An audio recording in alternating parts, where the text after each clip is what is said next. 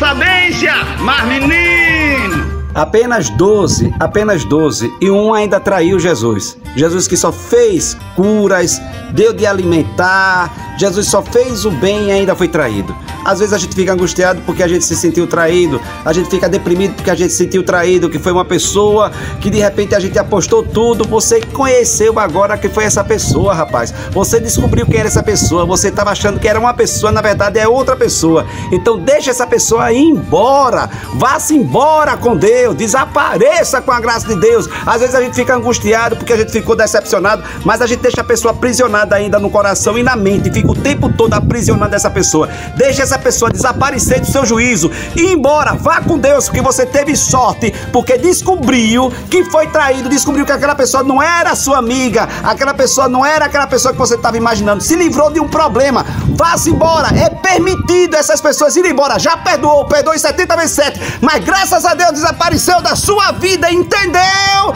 Sou eu, Padre Arlindo, bom dia, boa tarde, boa noite, olha, permita que essa pessoa vá-se embora, agora não é só embora da sua vida não, é embora do seu coração e da sua mente, porque você já perdoou e precisa deixar essa pessoa partir daqui, ó. Mas menino, oxe, oxe, oxe, oxe, oxe, oxe. perdoe, mas deixa essa pessoa ir embora. Tchau, até mais, tchau. Mas menino.